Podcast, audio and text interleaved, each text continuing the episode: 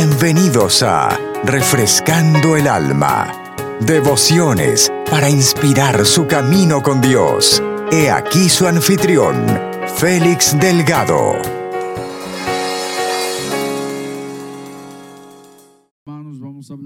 Esta noche un poco acerca de guerra espiritual y en estos próximos semanas, gloria al Señor, vamos a, a llevar a cabo ese hablar, ese tema de guerra espiritual. Gloria a Jesús, aleluya. Y vamos, vamos, acompáñenme al libro de Efesios en el capítulo 6, gloria al Señor. Efesios en el capítulo 6 y vamos a comenzar en el verso 10, gloria al Señor. Efesios capítulo 6 y comenzamos en el verso 10, gloria al Señor. Como dijimos, vamos a estar hablando acerca de la guerra espiritual, gloria al Señor. Y vamos a ir, gloria al Señor, en las próximas, en esta próxima semana, gloria al Señor. Vamos a estar eh, compartiendo este tema, gloria al Señor. Y así para usted y yo poder aprender un poco más de cómo movernos y cómo caminar este camino del Señor. Efesios en el capítulo 6 y el versículo 10 dice, por lo demás, hermanos míos, fortaleceos en el Señor y en el poder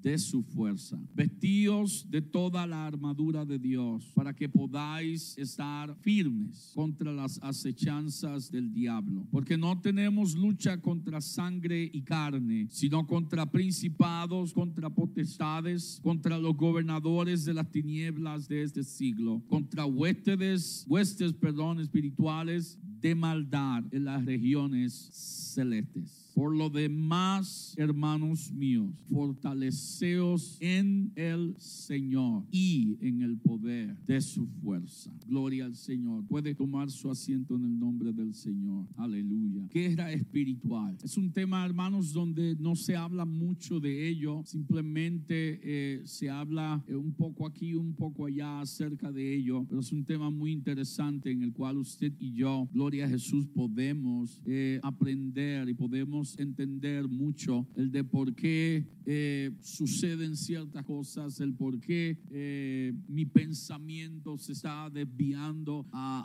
a- hacia la izquierda, en- y- pero quiero ir hacia adelante, pero mi pensamiento me lleva a otro lugar. So, mientras estemos hablando un poco más acerca de este tema, guerra espiritual, vamos a poder entender un poco más el porqué de las cosas. Si miramos usted y yo a lo largo de la historia de la humanidad, hallamos que en cierto tiempo, en cierto periodo de tiempo, en ciertas estaciones, en ciertos ah, meses o en ciertos años hubieron guerras guerras y guerras y guerras, como lo que está sucediendo todavía en Turquía y, y- Rusia. Gloria al Señor, casi un año ya van en esto y todavía están en esa pelea, están en esa dificultad. Las guerras, hermanos, la mayor parte de las guerras se levantan para la conquista de tres cosas, de recursos, de riquezas o derechos. Recursos, riquezas o derechos. Es como podríamos decir, el polvo de la tierra ha sido alimentado por carne herida y regado con la sangre de incontables millones de soldados que han luchado y muchos civiles, no soldados, que también se encontraron, se hallaron en el punto de mira de desafortunadas consecuencias en la guerra. Pero hoy no vinimos a hablar de esta guerra entre países o entre naciones o entre pueblos o entre tribus o entre eh, familiares. Hoy venimos a hablar de una guerra, hermanos, que es una guerra invisible, la cual estamos peleando en contra de enemigos invisibles. La Biblia nos habla en el libro de Efesios, nos habló el apóstol Pablo cuando habló a los Efesios, diciéndonos que esta lucha no es con sangre y carne. Y hace mención de diferentes, ah, podríamos decir, diferentes rangos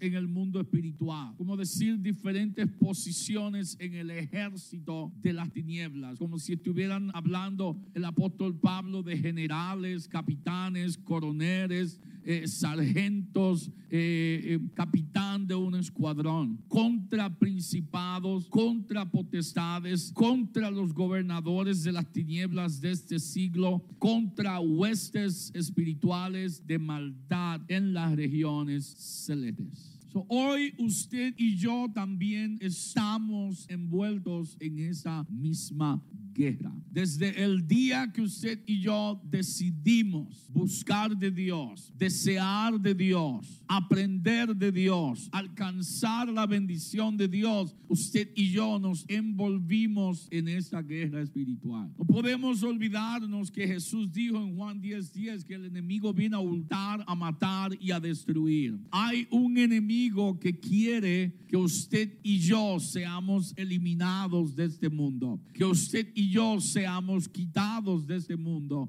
Simplemente quiere desaparecernos de este mundo o tomar control de nuestro mundo. So, este conflicto, esta guerra, como dice la escritura, no es contra mi vecino, no es contra mi hermano, no es, no es contra mi esposo, mi esposa, mis hijos, mis hijas, mis tíos, mis tías, no es con carne, no es en contra de carne, no es en contra de hueso. Está diciendo, no es en contra de otro individuo, de otro ser humano, sino que esta lucha es un conflicto de espíritu, un conflicto de espíritu. Es como decirlo de esta manera el choque de espadas ha sido reemplazado por la violencia de ideas, por la violencia de teorías, por la violencia de filosofías, por la violencia de prioridades que están en conflicto o sea, en lucha, van contrario a lo que usted y yo hemos creído de la palabra de Dios. Todo lo que esté en contra o, o, o en una dirección contraria a la palabra de Dios es nuestro enemigo. Todo lo que esté en contra de la voluntad de Dios, de la palabra de Dios, de lo que Dios ha decretado, de lo que Dios quiere hacer, se constituye a sí mismo enemigo de Dios. Es por eso que la Biblia habla de que si usted y yo amamos al mundo, usted y yo nos constituimos. O sea, no, no nos pone otro, me pongo yo mismo del lado contrario como enemigo a Dios. No dice que otro me cataloga como, no, yo mismo. Me dice el, el que ama al mundo se constituye enemigo de Dios, enemigo de Dios. Pero el espíritu, hermanos, el espíritu del anticristo está levantado ya, está operando. Juan, el mismo apóstol Juan habló de esto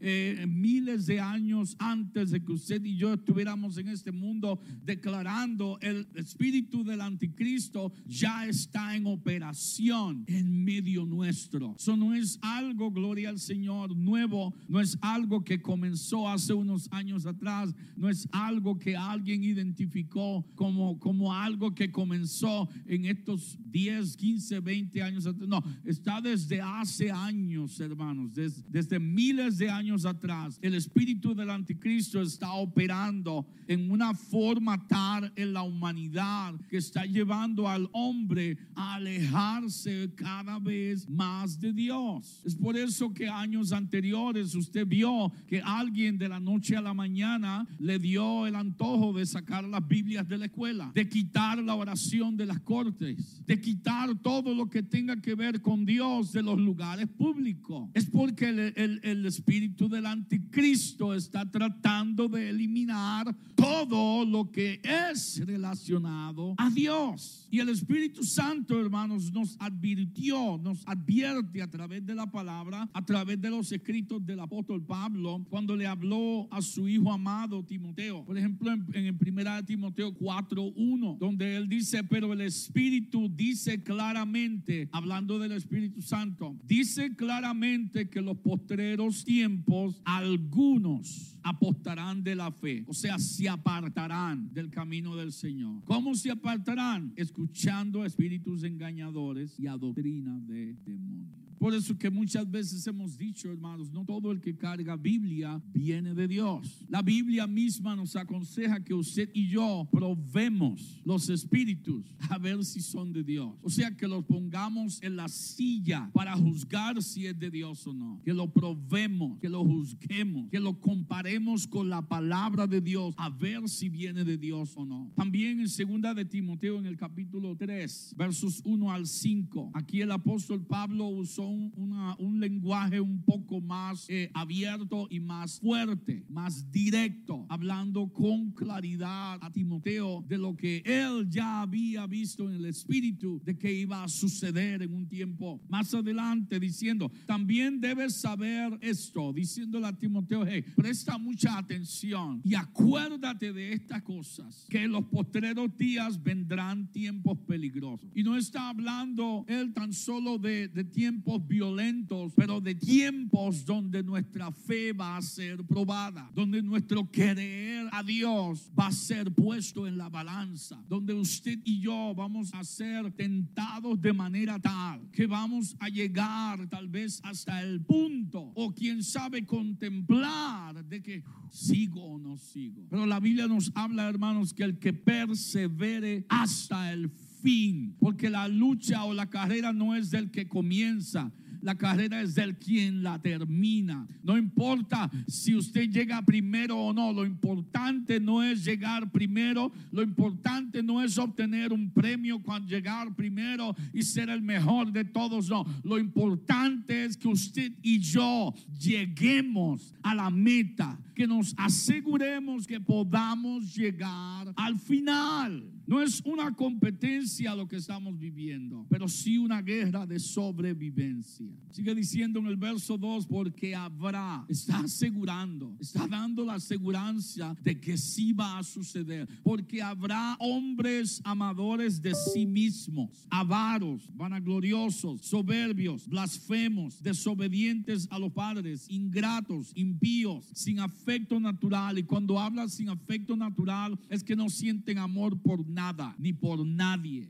Puede estar alguien delante de ellos en necesidad y por ahí siguen como que no me mueve. Pueden ver a una criatura, a un baby, un niño, lo que nada sienten. Eso es cuando el apóstol Pablo habla de sin afecto natural, implacables, calumniadores, intemperantes, crueles, aborrecedores de lo bueno, traidores, impetuosos, infatuados, amadores de los deleites más que de Dios, que tendrán, que tendrán, vuelve a asegurar de que tendrán, di que apariencia de buena gente, de que apariencia de cristiano, que apariencia de que sirve a Dios, pero negarán la eficacia de ella. ¿Qué le termina diciendo? A esos échalos a un lado, a estos evita. Que nos decía nuestro padre, el que anda con cojo, va a terminar cojeando. Oh, no, pero yo, yo, yo nada más voy a acompañar, ya voy, ya. El que anda con cojo termina cojeando. So, este conflicto, hermanos, espiritual, este conflicto que usted y yo estamos hoy en día involucrados en ello, es un conflicto que influye nuestro intelecto, nuestra mente, nuestro pensamiento, pero no comienza ni termina allí. Este conflicto espiritual comienza en el reino espiritual y termina en el reino espiritual. Son las defensas que usted y yo encontramos o las defensas en contra de ser invadidos por aquello mismo sobre lo cual el Señor nos dio a nosotros la victoria en otro tiempo. O sea, las defensas que usted y yo podemos utilizar para no volver a ser dominados por aquello que Dios nos ha dado autoridad sobre ello es llegar a una revelación tan grande que impacte nuestro pensamiento, que impacte nuestro corazón, que impacte nuestra manera de vivir, que impacte nuestra manera de hablar, que impacte nuestra manera de mirar a este mundo. Esa es la mejor defensa que usted y yo podemos utilizar, porque el apóstol Pablo a la iglesia en Corintios, segunda de Corintios 10, versos 3 al 6, les dijo, pues, aunque andamos en la carne, no militamos según la carne. Él está diciendo, hey, aunque andamos en este cuerpo, no obramos, no servimos, no actuamos según este cuerpo. Porque las armas de nuestra milicia, de esta lucha, de este servicio, no son carnales no es mi 38, no es mi sable, no es mi machete, no es mi puñal, no es mi cuenta bancaria, no es mi posición en el trabajo. Es todo lo que Dios me ha dado para yo poder llegar a aquel día ser salvo. Todo lo que Dios me ha atribuido para yo poder ser salvo. Son las armas de nuestra milicia, son las armas de nuestro caminar, son las armas de este servicio, porque las armas de nuestra milicia no son carnales, sino poderosas en Dios para la destrucción de fortaleza. ¿Por qué de fortalezas, hermanos? Porque el, el enemigo opera en modo del reino, en modo de un reino. Y para el enemigo tomar terreno, tiene que primero levantar fortaleza. Tiene que primero levantar lugar. Como decir una estación. En un lugar donde pueda estacionarse, donde pueda suplirse, donde pueda fortalecerse, donde pueda agrandarse para entonces tomar dominio total. La Biblia habla a cada uno de nosotros, no al mundo, a la iglesia, diciendo, no deis lugar al diablo. No deis lugar al diablo. ¿Y qué dice? Y de vosotros huirá. Dice que Dios nos está hablando a través de, tu, de su palabra para que utilicemos la misma estrategia que el enemigo quisiera usar en contra de nosotros. El de resistir, el de, el de perseverar, el de... Eh, venga, tírelo. Pero no nos habla de que usemos nuestra propia fuerza, nuestro propio intelecto, nuestra propia inteligencia, nuestra propia astucia, sino las armas que Dios mismo nos ha dado. La oración, el ayuno, la memorización de la palabra, la meditación de la palabra, el permitir que Dios hable a mi vida, el permitir que Dios obre en mi vida, la alabanza, la adoración, son armas, hermanos, que si usted y yo no las utilizamos, podemos aún llegar a este lugar y irme tal como llegué a este lugar. Bueno, no, no igual. Peor de lo que viniste a este lugar. So, yo tengo que asegurarme de que cuando debo de levantar mis manos y alabar a Dios, tengo que creer de que Él me va a escuchar, de que Él me va a atender, de que Él va a poner su oído para oír mi voz, para atenderme en ese momento. Tengo que llegar con la seguridad de que no importa lo que hice allá afuera antes de llegar a la iglesia, si le grité a alguien, si le saqué el dedo a alguien en la calle porque me cortó, si dije aquí o dije allá, lo importante, hermanos, es que usted llegue aquí con un corazón sincero, arrepentido delante de Dios y que busque que Él sea quien haga obra nueva en su vida, porque aquel que venía de camino, no quiero regresar a casa con quien vine, quiero regresar distinto. Eso habla de que son poderosas en Dios para la destrucción de fortalezas, declarando que son tan poderosas aún para derribar argumentos, o sea, para derribar todo lo que el enemigo por mentira habla de usted y de mí, y aún en los momentos que dice delante de Dios la verdad. Este, este dijo, este es el día de ayer, fulanito no oró ayer, fulanito no leyó la Biblia ayer, y todavía tú lo defiendes. ¿Y qué vamos a hacer delante de Dios?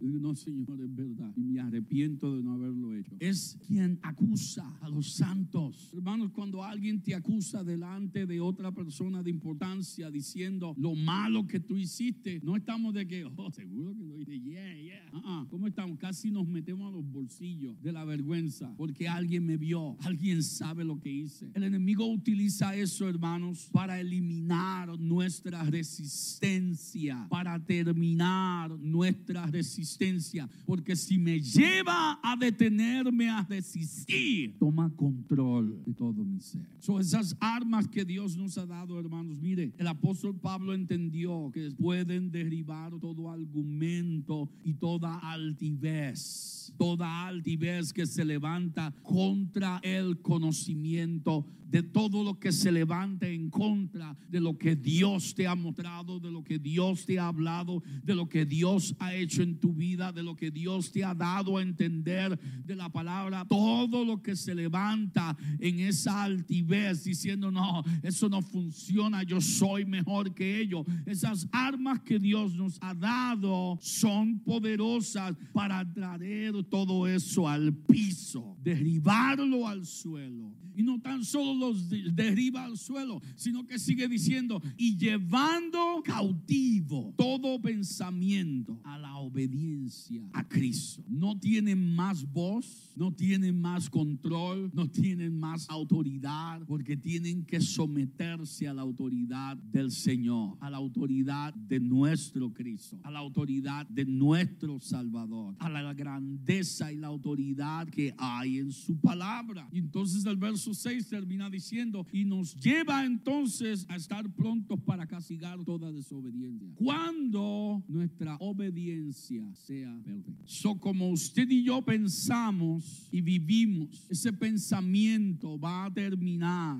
y va a determinar al final si usted y yo vamos a poder ser salvos o no. Nuestro pensamiento y cómo vivimos. La Biblia habla porque cuál es su pensamiento en su corazón, tal es él. Es por eso que a veces usted ve gente, gloria al Señor, que delante de usted son bien chéveres, son tremendos, y usted dice, wow, qué, ejemplo. Y de momento le cae de sorpresa a la casa, hubo una, emergencia, usted oye la gritería y los platos volando por aquí para allá. Uno ni quiere tocar el timbre, ¿no? uno es para atrás.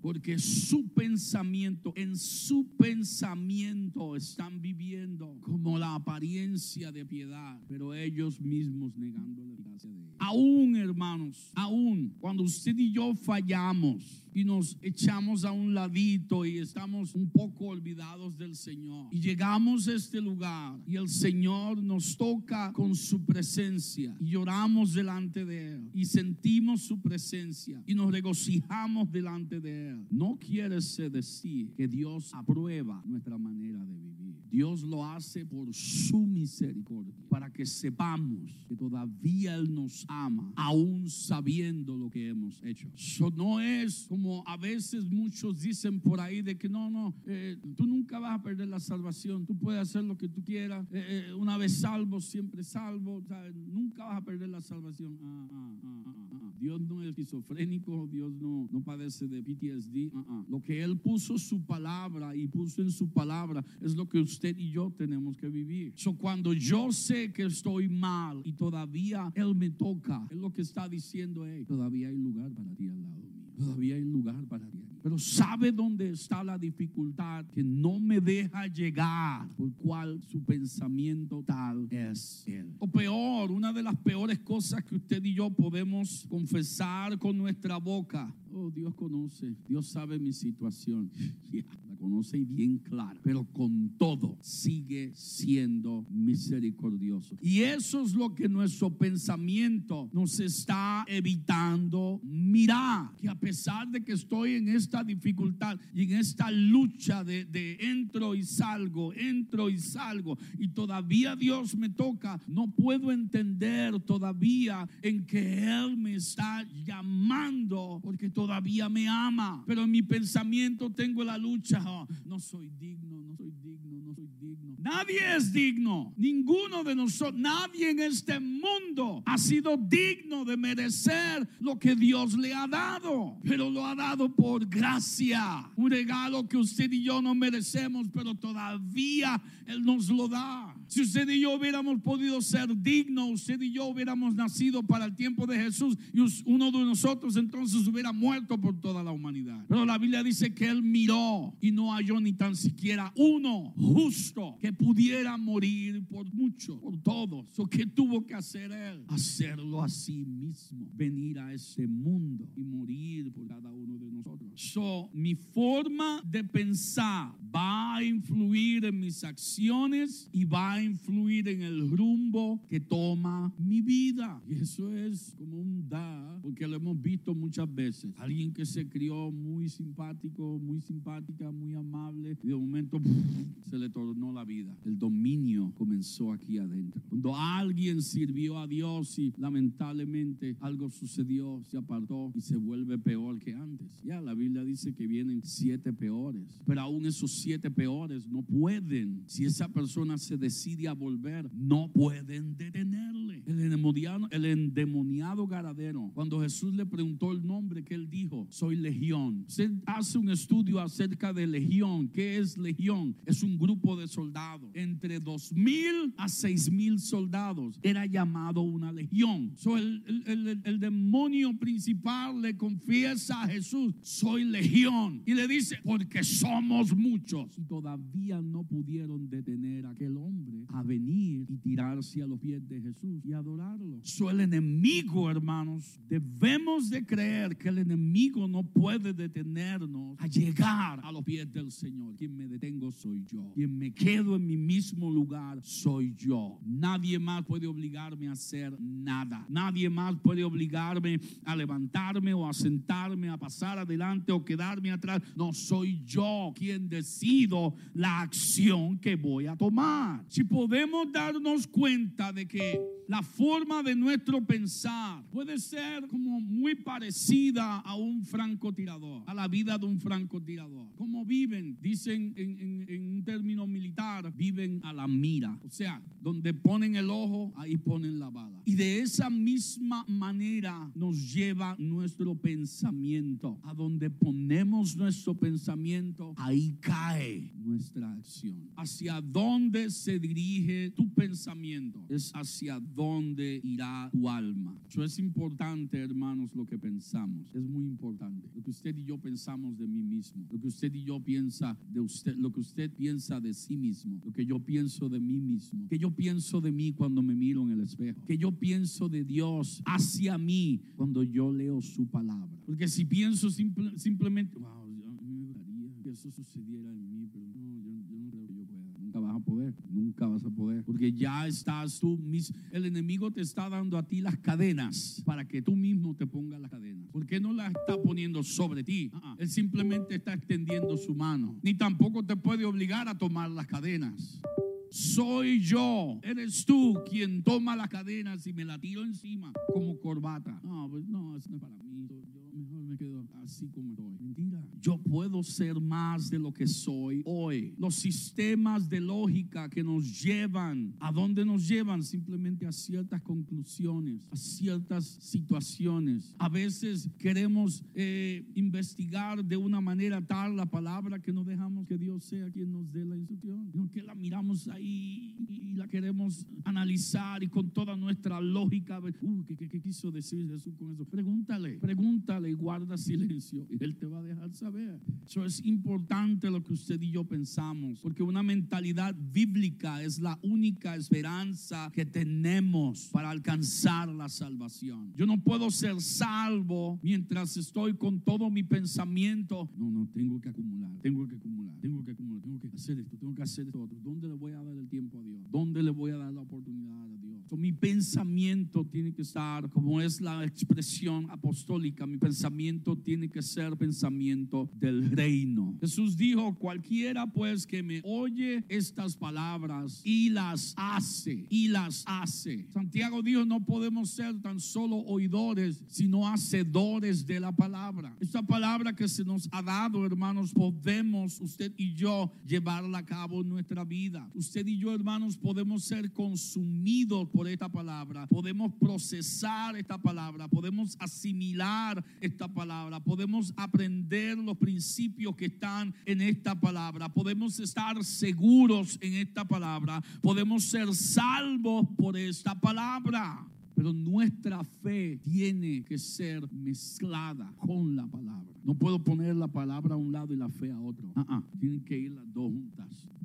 Porque el escritor de Hebreos dijo, porque también a nosotros se nos ha anunciado la buena nueva como a ellos, hablando del pueblo de Israel, hablando de los antiguos. Pero termina diciendo, pero no les aprovechó el oír la palabra por no ir acompañada de fe en los que la oyeron. Escucharon, oyeron la palabra, pero no hubo creer ninguno en ellos. Por cuanto dice que no hubo, lo que está diciendo, ¿por qué dice que no hubo fe? Porque no tuvieron acción ninguna. Si simplemente oyeron la palabra, pero en ellos no hubo acción ninguna, no hubo acción ninguna. Este conflicto espiritual demanda una experiencia espiritual. Este conflicto espiritual, vuelvo y repito, este conflicto espiritual demanda una experiencia espiritual. No puedo vencer un espíritu con carne o intelecto. ¿Se acuerdan el término? No sé si han oído el término que está, se oye más bien en, en el, en- en el lugar de los bomberos donde a veces dicen hay que, hay que batallar, hay que atacar fuego con fuego. Cuando hay un incendio en un bosque y, y el agua no ayuda mucho, ¿qué hacen ellos? Comienzan a encender diferentes arbustos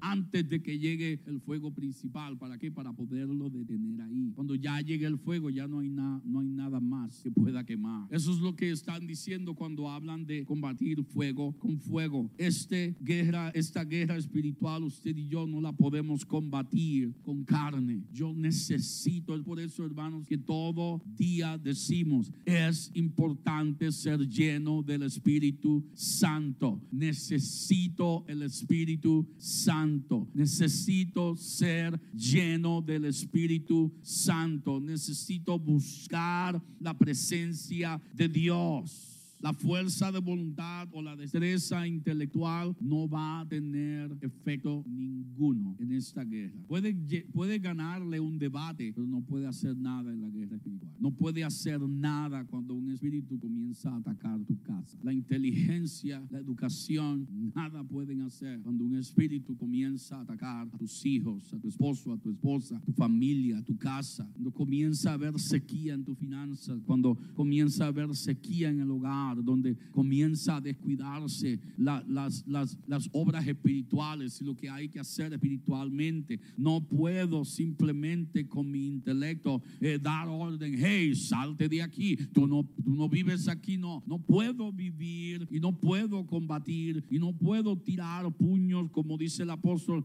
al aire, como, como sin, sin poder golpear nada. No puedo hacer nada. Tengo que combatirlo espiritualmente con el espíritu. Y no hay otro espíritu más poderoso que el espíritu de Dios. Es Dios mismo. No hay nadie sobre Dios. Él es, la autoridad suprema. Él es el poder supremo. Si soy lleno de su espíritu, ¿sabe qué? Soy lleno de su autoridad. Soy lleno de su poder. Soy lleno de su gloria. Soy lleno de su potestad. No hay enemigo. Es por eso que el, el apóstol Pablo dijo, "Hey, si Dios es con nosotros, ¿quién contra nosotros? Porque no hay nadie sobre él. Él no le da cuentas a nadie. Ah. Él lo llena todo. Él es sobre todas las cosas. Ya me está dando miedo. Me están mirando como que yo estoy hablando algo loco. Pero debemos, necesitamos. Es, es desesperante, hermanos. Tiene que ser una desesperación en nosotros de que seamos bautizados, sumergidos, llenos, fluyendo, que la copa esté rebosando con el Espíritu de Dios, con la presencia de Dios. Que necesitamos un bautismo del Espíritu Santo en fuego, como dijo el apóstol el- el- el Juan el Bautista, el que viene tras mí, yo no soy digno ni tan siquiera de desatarle la sandalia de los pies, pero él los bautizará con Espíritu Santo y fuego durante dentro de no muchos días. Eso es lo que necesitamos. Porque nadie que va a la guerra se va con una pistolita de agua. Nadie que va a conquistar un pueblo o una nación se va ahí con unos cuantos dineritos, con unos cuantos billetitos. Mira, te doy cinco dólares y te vas de aquí. No, ¿con qué va? Con poder, con ejército, con autoridad. Usted y yo, vuelvo y repito, lo queramos o no, ya estamos envueltos en esta lucha. Ya estamos envueltos en esta guerra. Y el enemigo lo que quiere hacer, hermanos, es evitar de que usted y yo lleguemos a la revelación de quién es Dios para nosotros. Y de muchas veces que lo hemos dicho, pero sé que hay personas nuevas aquí. El enemigo teme, más a usted de lo que usted debería temer al enemigo. ¿Por qué? Porque él sabe que si usted llega a los pies de Jesús, ahí quedó. Ya no más. Porque él sabe que tan pronto usted pruebe de la bondad de Dios.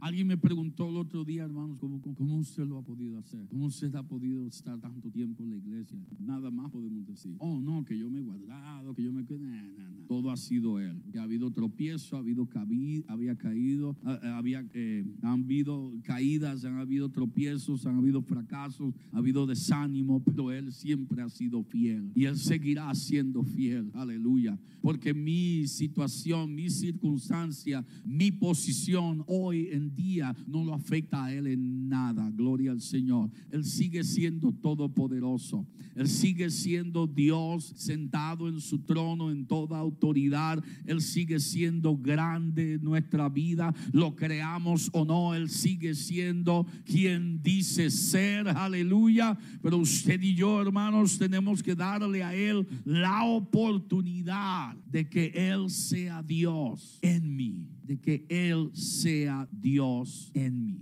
Ya yo terminé. ¿Qué está en tu pensamiento hacer para Él hoy? ¿Qué está en tu pensamiento hacer? ¿Qué está en tu corazón que estás deseando alcanzar que hasta el día de hoy no has alcanzado en Dios? Que recuerda, así como sea tu pensamiento, ahí vas a ir. En lo que andes pensando, ahí vas a ir. Jesús lo dijo de esta manera, donde está vuestro tesoro. Él lo aseguró, allí también estará vuestro corazón. No dijo tal vez, no dijo no, allí va a estar. No va a estar en otro lugar, no va a estar donde está el tesoro. ¿Qué anhela mi alma en este momento? Póngase de pie conmigo. Gloria al Señor. Este es su tiempo, esta es su hora. Es usted y Dios, nadie más. Tú y Dios. ¿Qué hay en tu corazón? Ahora el cielo, ¿Qué hay en tu corazón que quieres que tu voluntad se haga.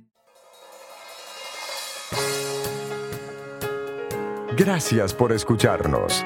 Para más información, visítenos en www.iglesiarea.com.